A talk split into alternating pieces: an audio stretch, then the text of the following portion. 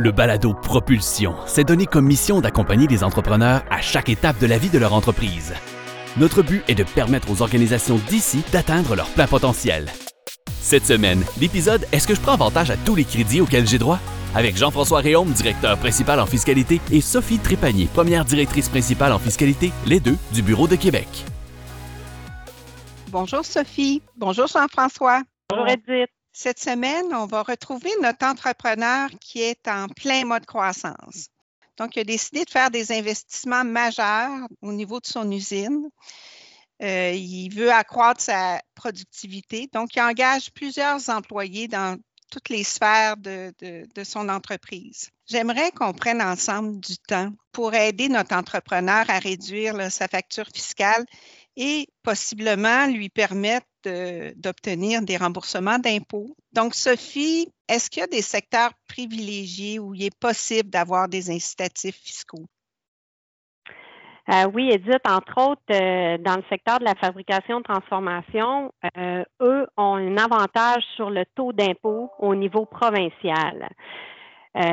comme vous le savez déjà, là, toute entreprise sur le premier 500 000 de revenus imposables a le droit à une réduction euh, de taux d'impôt, qui est la déduction petite entreprise, ce qui veut dire qu'habituellement, le taux d'impôt premier 500 000 est de 14 en 2020. Et pour les entreprises qui sont dans le secteur primaire et manufacturier, ceux-ci ont le droit de bénéficier d'un avantage de 1% ce qui les amène à un taux de 13% en 2020, qui auparavant, par le passé, bénéficiait d'un avantage un peu plus grand sur le taux d'impôt, mais aujourd'hui est de 1% seulement.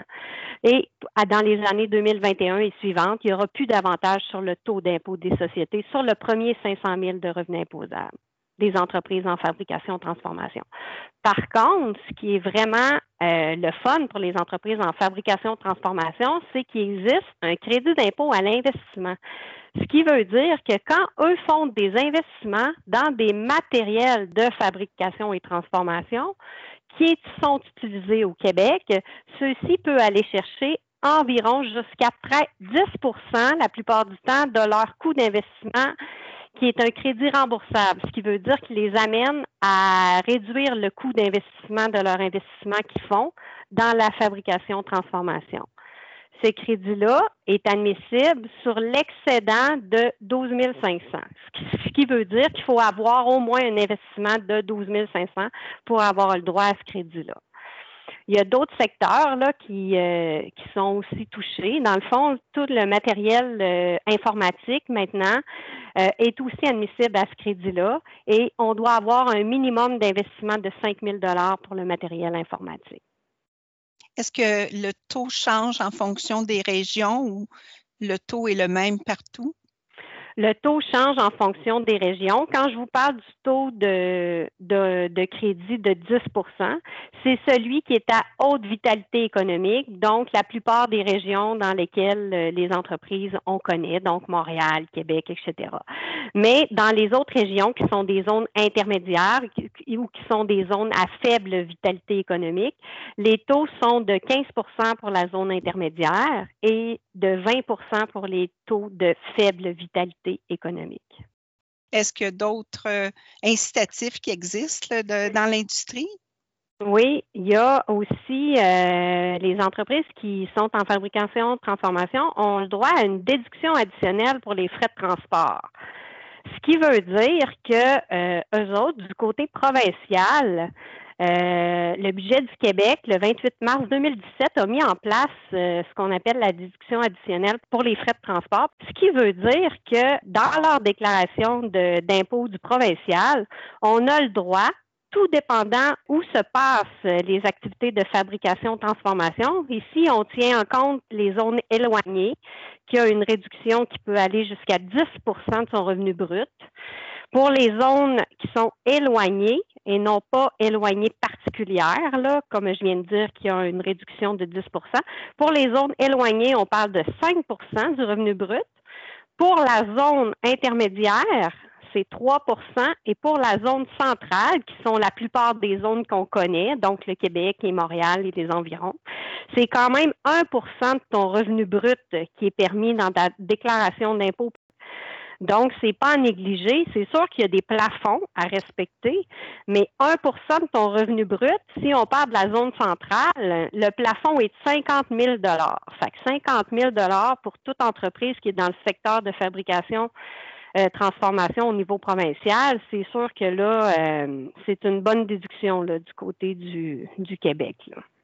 OK. Puis à part de ça, est-ce qu'il y a euh, d'autres incitatifs au niveau du secteur de la fabrication transformation ou du design ou ben, c'est sûr qu'on peut parler du design. On, tantôt, on parlera peut-être d'investissement, là, parce que c'est sûr qu'il y a un crédit d'impôt à l'investissement. Côté design, c'est sûr que les entreprises qui font affaire en design, et là, euh, on vient chercher une euh, un remboursement, une subvention salariale. Dans le fond, c'est un crédit d'impôt qui est appliqué au salaire qui sont qui peuvent être euh, déboursés à l'interne, donc les activités de design qu'on fait à l'interne ou des activités de design qu'on peut faire aussi à l'externe en engageant des consultants à l'externe.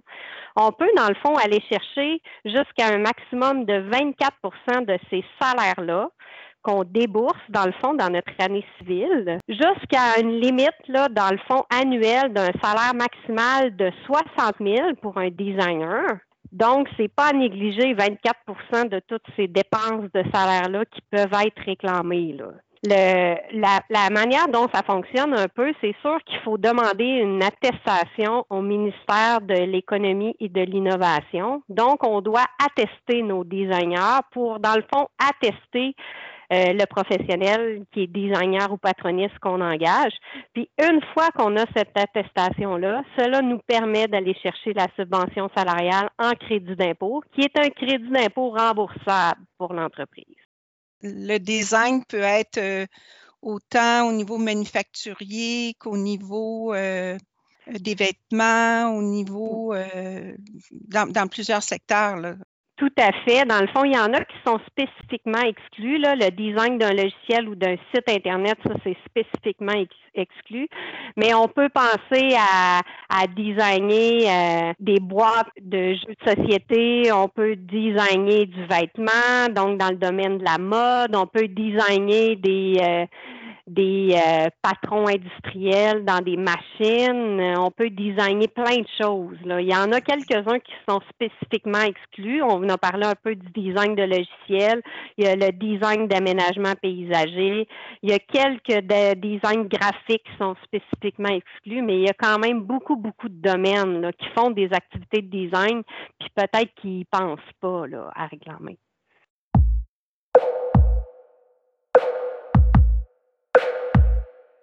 Toi, Jean-François, euh, du côté des technologies de l'information, est-ce qu'il existe euh, certains incitatifs qui pourraient aider euh, nos entrepreneurs?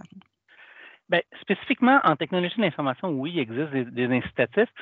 Sauf que ce qu'il faut voir, c'est que le principal incitatif, on l'appelle le crédit d'impôt pour le développement des affaires électroniques, il est seulement octroyé aux entreprises qui sont spécialisées en TI.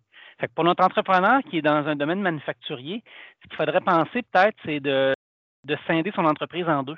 Le côté manufacturier serait dans une entreprise, puis avoir une filiale ou une compagnie sœur où on aurait les activités TI qui seraient regroupées. Puis à ce moment-là, si on a suffisamment d'employés qui sont en TI, on parle d'un minimum de six employés à plein temps.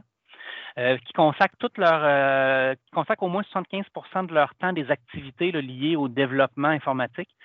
Euh, on a droit à un crédit d'impôt de 30% de leur salaire jusqu'à un maximum de 25 000 puis sur ce 25 000 $-là, il est séparé en deux. Il y a un premier 20 000 qui est un crédit d'impôt remboursable, donc qui peut s'apparenter à une subvention, que l'entreprise paie ou ne paie pas d'impôt. Elle va encaisser le montant de 20 000 Puis en ce qui concerne le deuxième euh, crédit d'impôt, c'est un crédit d'impôt maximum de 5 000 euh, qui va être utilisé pour payer les impôts de la société. Fait qu'il y a quand même un bon intérêt. Euh, si chaque employé dans l'entreprise va chercher le maximum de 25 000 mais ça monte très rapidement les, crédits d'impôt disponibles dans le secteur des TI. Euh, c'est pas mal le principal crédit d'impôt qu'on peut penser. Il euh, faut parler de développement informatique. Donc, à ce moment-là, on ne parle pas nécessairement de, sites web, mais plutôt de, sites transactionnels, d'échanges d'informations, de systèmes ERP qui seraient développés. c'est ce genre d'informations-là, de transactions-là qui, serait, qui donnerait droit au crédit d'impôt. Euh, dans notre situation, notre entrepreneur a fait quand même beaucoup d'investissements euh, dans son usine. Est-ce que l'investissement comme ça peut générer des déductions euh, fiscales particulières? Donc, toi, Sophie, est-ce que j'ai le droit à certaines déductions pour investir dans de l'équipement ou agrandir son usine? Oui, euh, tout à fait. Dans le fond, euh, dernièrement, le, ministre des Finances, là, à l'occasion du à l'occasion du budget 2019 euh, et la mise à jour économique du 3 mars 2018 du côté provincial et du budget provincial et du budget fédéral du 18 mars 2019, le gouvernement a mis en place là des déductions pour amortissement qu'on appelle accélérées.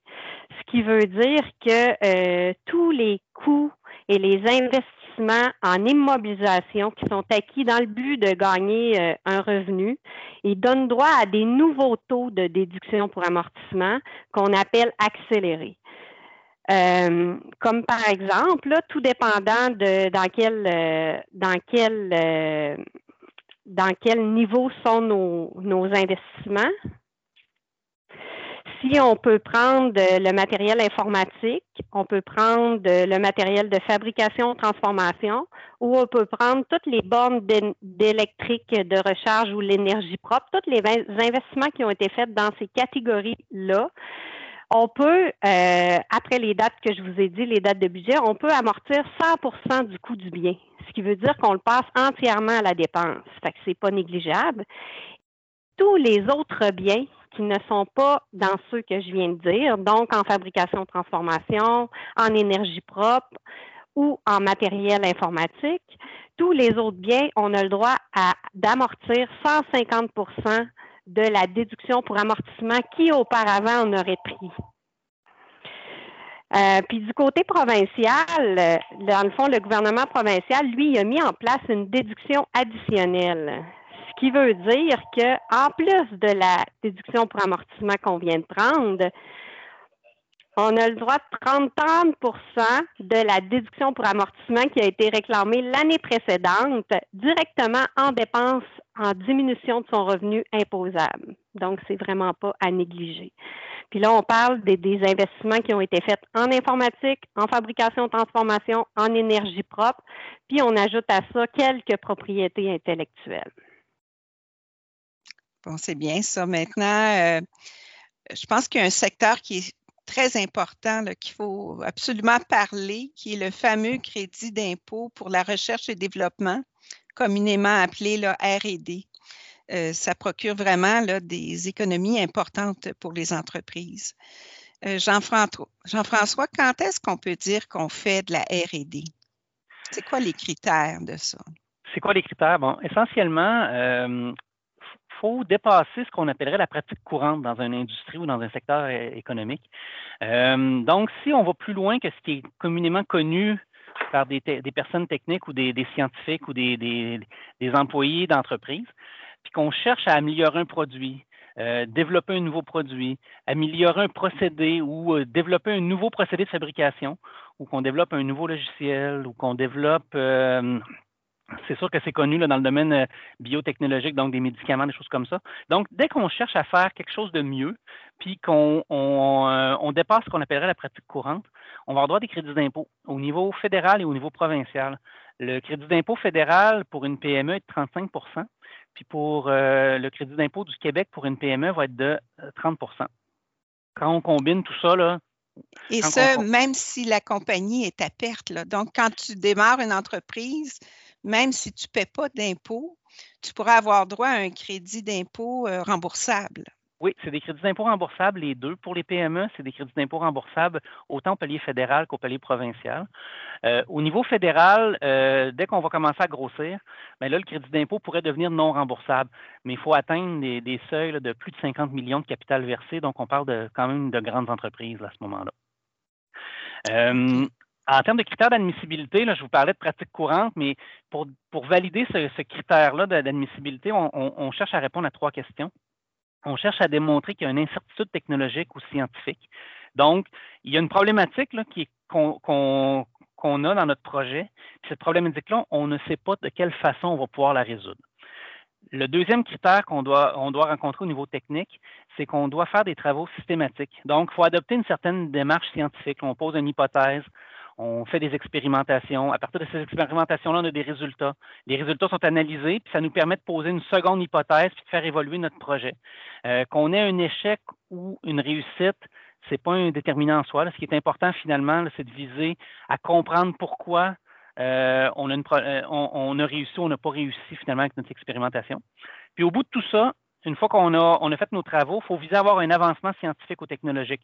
Donc, il faut, viser à faire évoluer notre technologie ou notre produit ou notre, euh, procédé de fabrication à un niveau supérieur, puis tout en, ayant résolu notre incertitude technologique finalement du début. À partir de ces critères-là, ça va nous permettre d'identifier c'est quoi l'assiette de dépenses ou les activités finalement qui se donnent au crédit d'impôt. Connaissez-vous tous les détails fiscaux spécifiques à votre secteur d'affaires? Retirez-vous le maximum de crédits d'impôt auquel votre entreprise a accès? Peu importe votre situation, laissez les experts de Raymond Chabot Grant Thornton vous guider pour en tirer le maximum. Visitez le rcgt.com pour tous les détails.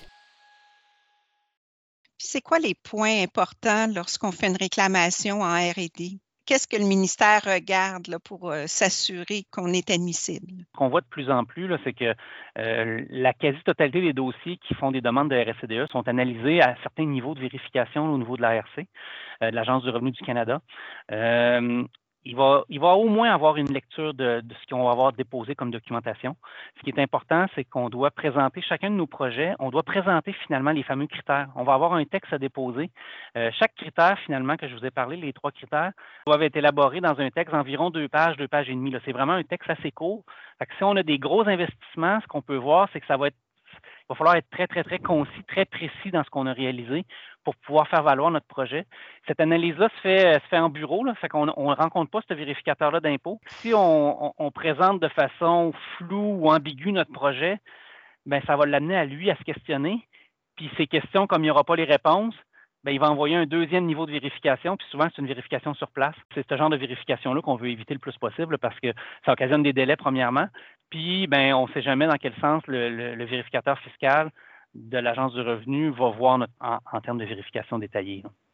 Donc, la, rédaction du rapport et la, documentation est excessivement importante lorsqu'on fait une demande de, crédit. Assez importante qu'on recommande beaucoup à nos clients de documenter en cours d'année. Donc, ne pas attendre à la fin de l'année pour préparer leur demande de, de, RD, mais plutôt au fur et à mesure, peut-être tous les deux mois, à tous les mois, de commencer à prendre des notes, de commencer à regrouper euh, des renseignements, de commencer à, hum, voir l'orientation du projet.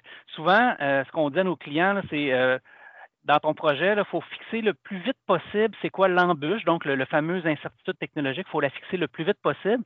Parce que dès qu'on a une incertitude technologique, notre projet débute. Fait que si on a un projet qui s'échelonne sur plusieurs mois, mais qu'on dit Ah, ça c'est compliqué, on va attendre à la fin, ben ça va seulement être à la fin qu'on va avoir une réclamation. Si dès le début du projet, on dit on a un problème, on va tout de suite attaquer le problème en, premier pour voir où ce qu'on s'en va, ben notre projet commence dès le jour 1 à ce moment-là. Donc, c'est beaucoup de la planification. C'est ce qui va faire en sorte qu'on va avoir une réclamation euh, plus importante puis qui normalement va être mieux documenté aussi auprès des, vérificateurs d'impôts. Est-ce que je pourrais euh, donner mes activités de RD à un sous-traitant, puis que l'entreprise réclame elle-même les crédits euh, RD? Oui, il n'y a aucun problème. Euh, c'est permis de faire de la sous-traitance tant qu'on engage un sous-traitant au Canada pour obtenir les crédits d'impôt du Canada. Puis au Québec, pour obtenir la portion québécoise du crédit d'impôt sur les sous-traitants. Euh, ce qu'il faut voir, c'est que le sous-traitant, il faut vraiment le regarder comme si c'était de la main-d'œuvre, de la main-d'œuvre externe, bien entendu, mais ça doit être de la main-d'œuvre. Donc, ils doivent nous fournir du savoir et non pas nous livrer une pièce ou nous livrer un, bien quelconque. Ce qu'on achète auprès de notre sous-traitant, finalement, c'est son expertise, c'est ses travaux de développement qu'on veut avoir de notre sous-traitant. J'imagine dans le contrat, euh, il faut absolument qu'il y ait un transfert de, la, propriété intellectuelle. Il faut être faut devenir propriétaire de, ce qui a été cherché. Oui, oui, c'est très important. Euh, quand on a de la main-d'œuvre externe, surtout, il y a toujours une ambiguïté au niveau de qui possède ou qui ne possède pas la propriété intellectuelle. Donc, euh, c'est toujours mieux d'avoir un contrat qui précise finalement la, relation entre les deux entreprises. Si on y va avec un petit exemple euh, facile, prenons une petite entreprise qui engage des dépenses admissibles à la RD, euh, disons, de 100 000 Qu'est-ce que ça peut représenter, les, deux crédits de RD? les deux crédits combinés. On va y aller, on va, on, va le simplifier un petit peu plus. On va parler de salaire investi en recherche parce que le, taux de crédit d'impôt n'est pas le même combiné entre salaire sous-traitant puis les matériaux qu'on va pouvoir avoir dépensés. Mais si on y va en salaire, le, montant de 100 000 investi en RSDE, euh, en RD, je veux dire, va nous donner droit à environ 64 000 de crédit d'impôt. Donc, on parle vraiment d'un retour de plus de 60% qui serait disponible sur un investissement de 100 000 si le même 100 000 avait été investi en sous-traitance, c'est à peu près la moitié, donc une trentaine de mille de crédits d'impôt qu'on irait chercher. Puis en matériel, donc on aurait euh, acheté des pièces ou différents, différents éléments qu'on aurait utilisés dans le cours du développement, puis que c'est du matériel finalement qui n'a plus de valeur à la fin des travaux de développement. Euh, on parle à peu près 35 000 le crédit d'impôt qu'on irait chercher. Donc, c'est quand même des montants importants pour une entreprise. Surtout si c'est une entreprise qui est en forte croissance. Euh, on, puis qui est une PME, comme on parlait au début, mais ben, c'est des crédits d'impôt remboursables. Donc, c'est de l'argent. C'est communément des subventions, finalement, qu'elle va obtenir pour faire son développement. Puis, est-ce qu'une même dépense peut donner droit à plusieurs crédits, d'avoir un genre de cumul de, de crédits d'impôt? Oui. Euh, on le voit euh, essentiellement dans deux ou trois situations. Euh, Sophie, plus tard, va vous parler d'un autre crédit d'impôt, du crédit d'impôt pour stage. Mais un employé qui serait stagiaire et qui ferait aussi de la RSDE, ben, il pourrait avoir droit aux deux crédits d'impôt. À ce moment-là, euh, le cumul, finalement, on le voit toujours au niveau du Québec. Euh, au niveau du fédéral, il n'y a à peu près pas de cumul de crédits d'impôt parce qu'il existe à peu près juste le crédit d'impôt recherche et développement sur les salaires. Mais au niveau du Québec, on a une panoplie de crédits d'impôt disponibles sur de la main-d'œuvre. Puis euh, l'idée, c'est qu'on doit faire un choix entre le meilleur crédit d'impôt qui donne le plus d'argent finalement. tantôt, je vous parlais du crédit d'impôt pour affaires électroniques au niveau des entreprises qui sont spécialisées en TI. Bien, le crédit d'impôt pour affaires électroniques, souvent, on va le privilégier au crédit d'impôt RD du Québec. On va aller chercher un ou l'autre. Euh, on fait des choix employé par employé. Puis, ultimement, c'est d'aller chercher le maximum de crédit d'impôt pour euh, l'entreprise. Donc, quand tu fais une analyse d'un dossier de RD, tu essaies d'optimiser le plus possible les, divers crédits d'impôt pour que l'entrepreneur ait, un meilleur remboursement. Et effectivement, ce qu'on va faire, c'est que on, euh, va analyser le crédit d'impôt en dollars, en dollars euh, pour chacun des crédits d'impôt. On va regarder l'effet du premier crédit d'impôt sur un autre crédit d'impôt du palier fédéral ou du palier provincial. On va regarder les effets sur les impôts de la société aussi parce qu'il y a certains crédits d'impôt qui vont être imposés l'exercice suivant, qui vont être imposés différemment. Puis tout ça va rentrer en ligne de compte finalement dans, notre évaluation pour choisir euh, employé par employé, encore une fois, comme je vous disais tantôt. Euh, l'idée, c'est que certains crédits d'impôt ont des limites de salaire. Donc, si un employé gagne beaucoup plus que la limite du salaire permis, bien, ça se pourrait qu'on soit mieux d'aller chercher un crédit d'impôt à un taux plus bas, mais qui n'a pas de limite de salaire finalement. Euh, puis euh, Sophie, euh, notre entrepreneur a engagé plusieurs employés dans, notre épisode. Est-ce que je me trompe en disant que le gouvernement encourage à engager des travailleurs, particulièrement en début et en fin de carrière? Est-ce que tu pourrais nous en dire un peu plus sur les incitatifs reliés à l'emploi?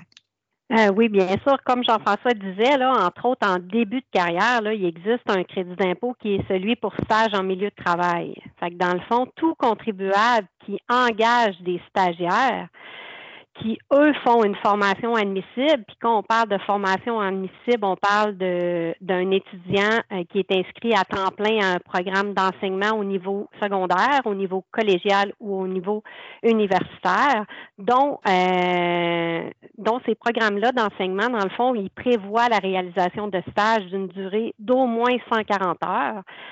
Quand on a un stage comme ça qui est admissible, le contribuable qui engage ces stagiaires-là peut aller chercher une subvention, dans le fond, sur le salaire qu'il verse aux stagiaires. La plupart du temps, c'est un crédit d'impôt remboursable qui est habituellement au taux de 24% Donc, on va chercher 24 en, en salaire du stagiaire. Mais la plupart, ce ce qui est le fun dans ce crédit-là, dans le fond, c'est que on peut aussi aller chercher le salaire du superviseur qui encadre le stagiaire. Donc, celui-là est un employé normal. Euh, puis c'est là que le crédit pour stage devient intéressant parce qu'on va non pas chercher une subvention euh, salariale au niveau du stagiaire, mais aussi de notre superviseur, qui est notre employé régulier, qui encadre tous les heures que le stagiaire fait à l'intérieur de notre entreprise. Puis du côté fédéral, il existe aussi en début de carrière ce qu'on appelle le crédit pour la création d'apprentis. Fait qu'au niveau fédéral, quand on engage un, apprenti qui est géré par euh, Emploi Québec, dans le fond, au niveau euh, du Québec, dans le fond, c'est Emploi Québec qui euh, supervise ce quand on enregistre à Emploi Québec les apprentis qu'on engage, on a le droit à un crédit d'impôt égal à 10% du salaire des apprentis jusqu'à un maximum de 2000 dollars par apprenti, ce qui peut nous faire une subvention du côté provincial et une subvention du côté fédéral. Par contre, au niveau fédéral, ce, ce crédit-là est non remboursable. Donc, on doit avoir de l'impôt à payer. Sinon, on le reporte dans le temps, qui sera déductible un jour où on aura de l'impôt fédéral à payer pour le côté d'apprenti. Maintenant, si on y va avec nos, travailleurs d'expérience, est-ce que les entreprises ont droit à certains crédits? Euh, oui, dans le fond, dans le, dernier budget du 21 mars 2019, le gouvernement du Québec, lui, il a mis en place, fait que c'est du, du côté provincial, il a mis en place euh, le crédit d'impôt remboursable pour euh, maintenir des emplois des travailleurs d'expérience. Ce qui veut dire que si on engage des employés qui ont 60 à 64 ans ou 65 ans et plus. Dans le fond, c'est que le taux de crédit est différent. Pour les employeurs, euh, pour les employeurs qui engagent des travailleurs de 60 à 64 ans, notre, euh, notre taux de crédit est de 50% sur toutes les remises de cotisation des employeurs, ce qui est qui est quand même pas à négliger, jusqu'à 1250 par employé qui ont 60 à 64 ans et jusqu'à un maximum de 1875 pour les euh, travailleurs qui ont 65 ans et plus. Ce qui veut dire que ça nous incite, dans le fond, à rester, à engager des gens d'expérience. Puis pour, euh, terminer, euh, Sophie, l'épisode des crédits d'impôt, tu pourrais-tu nous, nous dire quelques mots sur les incitatifs qui sont toujours disponibles reliés à la COVID-19 pour les entreprises? Là, il y en a quand même énormément là, et euh, sont, euh, sont constamment mis en évolution de jour en jour parce que le gouvernement en rajoute. Mais en date d'aujourd'hui, dans le fond, il, il reste toujours la subvention salariale d'urgence du Canada, dans le fond, qui est la subvention qu'on peut aller chercher euh, environ le 75% des salaires si on a certaines baisses de revenus euh, dans notre entreprise. On a aussi la subvention salariale temporaire qui n'était pas en, en, fonction de la baisse de revenus, mais qui nous permettait d'aller chercher euh, pour les, euh, les salaires versés entre le 18 mars et le 19 juin 2020. Il nous permettait d'aller chercher jusqu'à 1375 par employé, jusqu'à un maximum de 25 000 de subvention. Et il y a toujours le compte euh, d'urgence qui était le prêt euh, de 40 000 qu'on pouvait aller chercher pour les petites entreprises, qui a été prolongé et qu'on peut encore aller chercher jusqu'au 31 décembre 2020. En gros, c'est les trois principales. Donc, moi, je réfère nos auditeurs, euh, si vous voulez avoir des explications détaillées sur les mesures d'aide aux, aux, entreprises entourant la COVID, il y a des très bons documents explicatifs là, sur le site Internet de RCGT et ces documents sont mis à jour régulièrement compte tenu des annonces qui sont faites là, par nos gouvernements. Donc, merci Sophie et Jean-François. Merci. Merci. Et à la semaine prochaine. La semaine prochaine. Ça va bien mes affaires? Je pense prendre de l'expansion aux États-Unis. Avec Marie Janelle, associée en taxes au bureau de Montréal, et Jean-François Poulain, associé en fiscalité internationale au bureau de Québec.